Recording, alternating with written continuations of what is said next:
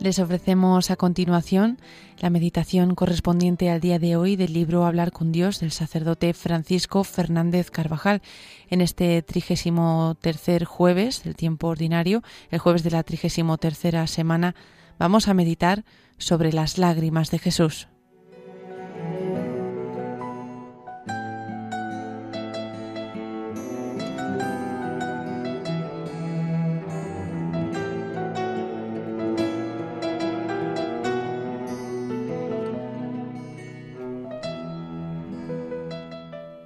Descendía Jesús por la vertiente occidental del Monte de los Olivos, dirigiéndose al templo.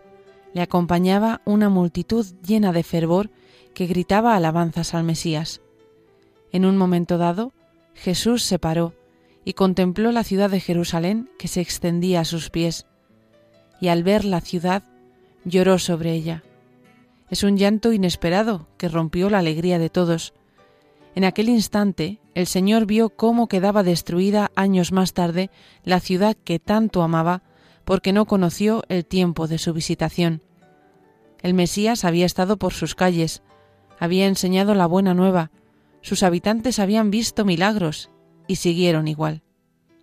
Si conocieras en este día lo que puede traerte la paz, pero ahora está oculto a tus ojos, Vendrán días en que tus enemigos te rodearán y te asediarán, y te estrecharán por todas partes, y te arrasarán junto con tus hijos, porque no has conocido el tiempo en que Dios te ha visitado.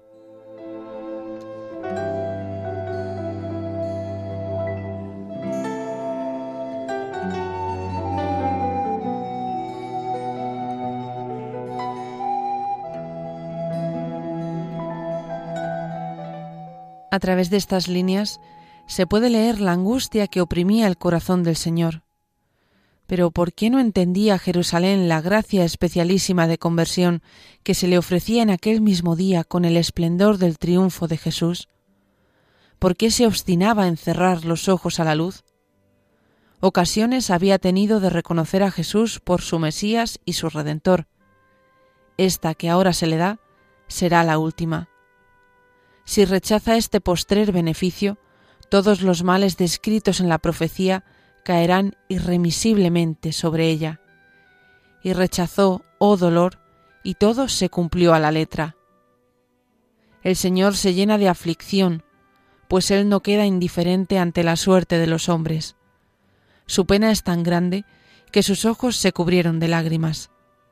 Las palabras anteriores debieron de ser pronunciadas con un particular acento de dolor y de tristeza.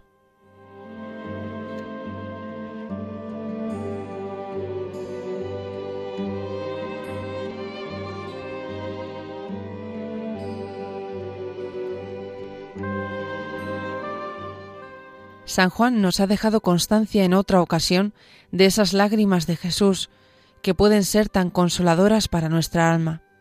Llegó el Maestro a Betania, donde había muerto su amigo Lázaro. Allí se encontró con la hermana de Lázaro, María. Cuando Jesús la vio llorando, se estremeció en su interior, se conmovió y dijo, ¿Dónde le habéis puesto?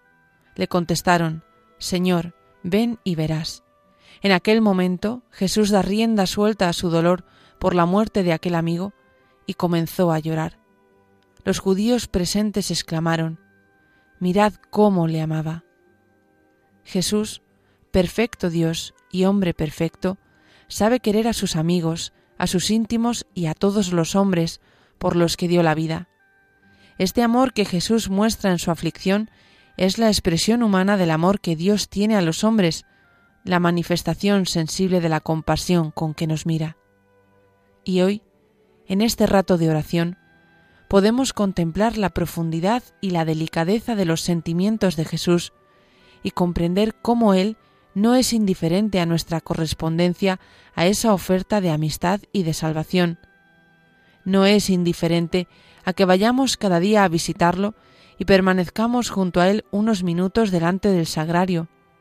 No es neutral ante el empeño diario por, aumentar nuestra amistad con Él, ante el esfuerzo por vivir con esmero la caridad, por servirle en medio del mundo tantas veces se hace el encontradizo con nosotros.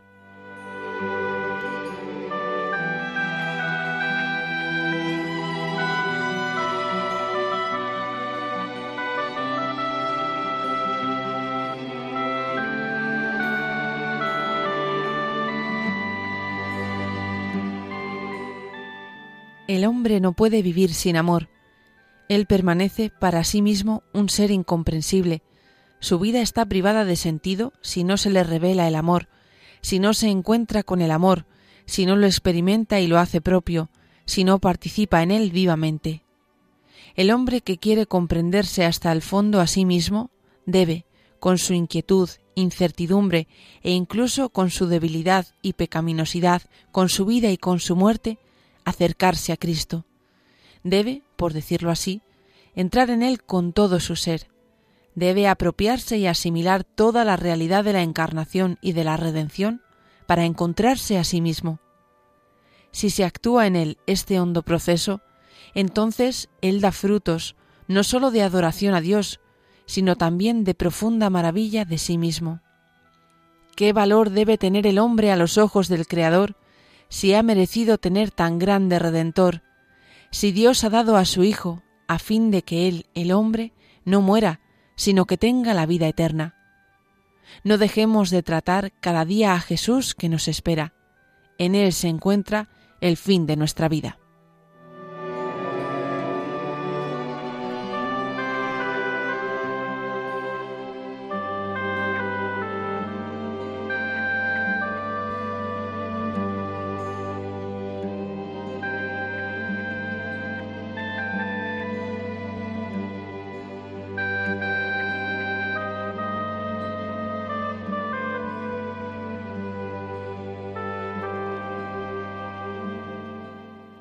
La vida cristiana consiste en una amistad creciente con Cristo, en imitarle, en hacer nuestra su doctrina. Seguir a Jesús no consiste en detenerse en difíciles especulaciones teóricas, ni tampoco en la mera lucha contra el pecado, sino en amarle con obras y sentirnos amados por él, porque Cristo vive. Cristo no es una figura que pasó, que existió en un tiempo y que se fue, dejándonos un recuerdo y un ejemplo maravillosos. Él vive ahora en medio de nosotros. Le vemos con los ojos de la fe, le hablamos en la oración, nos escucha apenas hemos levantado la voz o el corazón hacia Él. No es indiferente a nuestras alegrías y pesares, pues se unió, en cierto modo, con cada hombre por su encarnación. Con manos humanas trabajó, con mente humana pensó, con voluntad humana obró, con corazón de hombre amó. Nacido de María Virgen, se hizo de verdad uno de nosotros, igual que nosotros en todo, menos en el pecado. Cordero inocente, mereció para nosotros la vida, derramando libremente su sangre, y en él el mismo Dios nos reconcilió consigo y entre nosotros mismos, y nos arrancó de la esclavitud del diablo y del pecado. Así, cada uno de nosotros puede decir con el apóstol, El Hijo de Dios me amó y se entregó por mí por cada uno, como si no hubiera más hombres sobre la tierra. Su humanidad santísima es el puente que nos conduce a Dios Padre.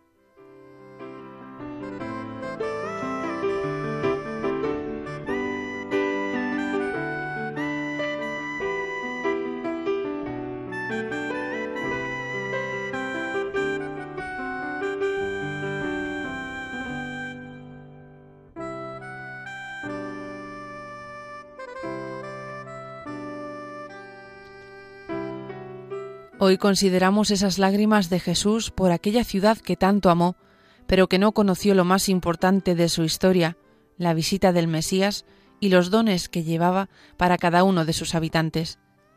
Y hemos de meditar también las ocasiones en las que nosotros personalmente le hemos llenado de aflicción por nuestros pecados, por las faltas de correspondencia a la gracia, por no haber sabido responder a tantas muestras de amistad, y también las ocasiones en que nos ha echado de menos, como aquel día en que esperaba la vuelta de nueve leprosos que una vez curados se marcharon por otro camino y no volvieron. ¿Cuántas veces quizá ha quedado Jesús esperándonos?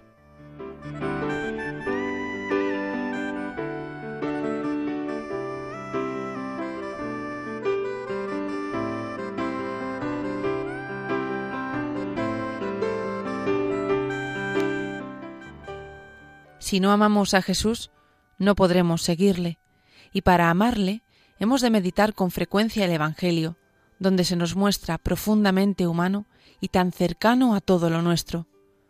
Unas veces le veremos cansado del camino, sentado junto al pozo de Jacob, después de una larga caminata en un día caluroso, con sed real, que le dará ocasión para convertir a una mujer de Samaria y a muchos vecinos del pueblo de Sicar.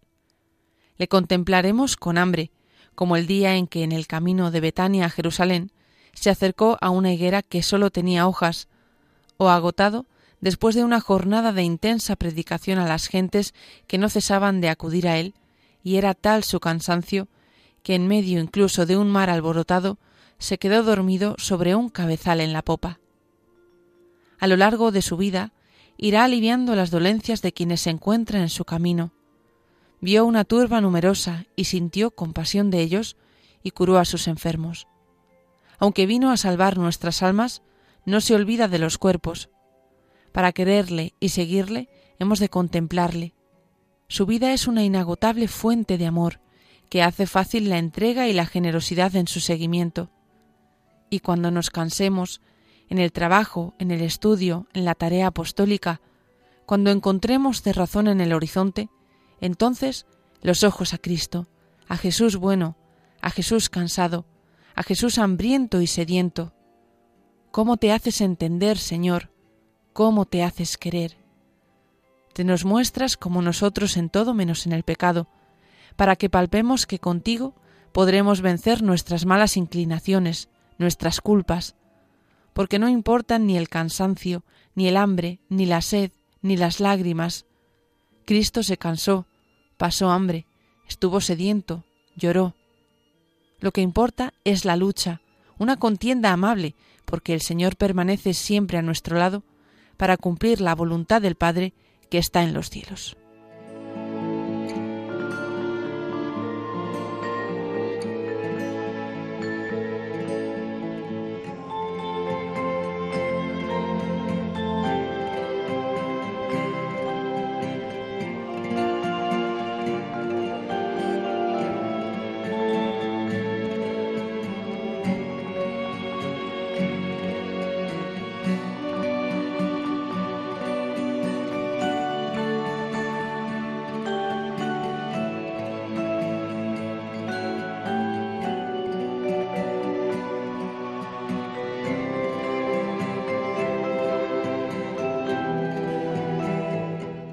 El llanto de Jesús sobre Jerusalén encierra un profundo misterio.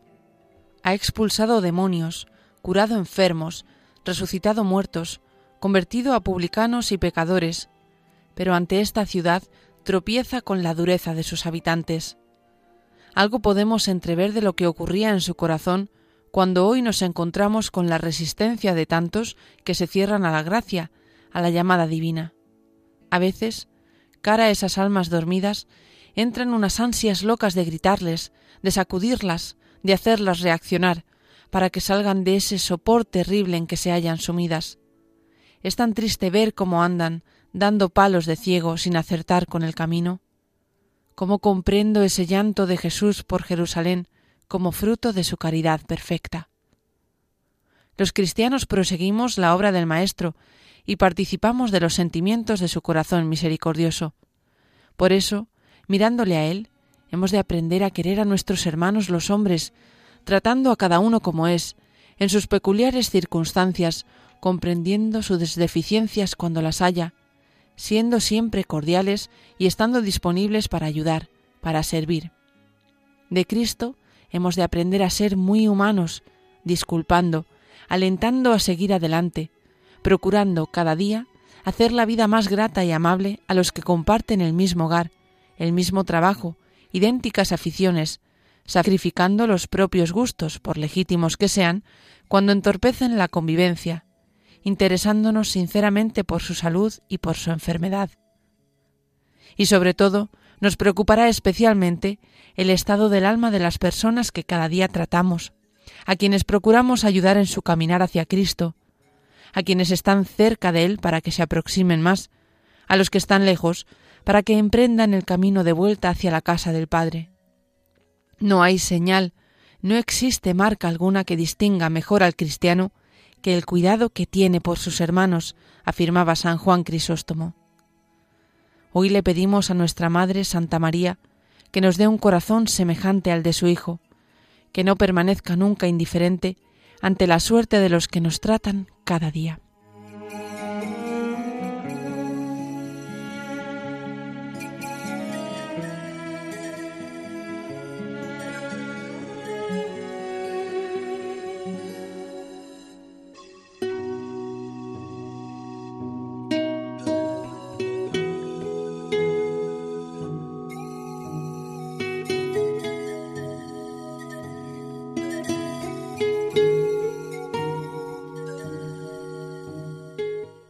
Concluye así esta meditación sobre las lágrimas de Jesús correspondiente al jueves de la trigésimo tercera semana del tiempo ordinario, basada en el libro Hablar con Dios del sacerdote Francisco Fernández Carvajal.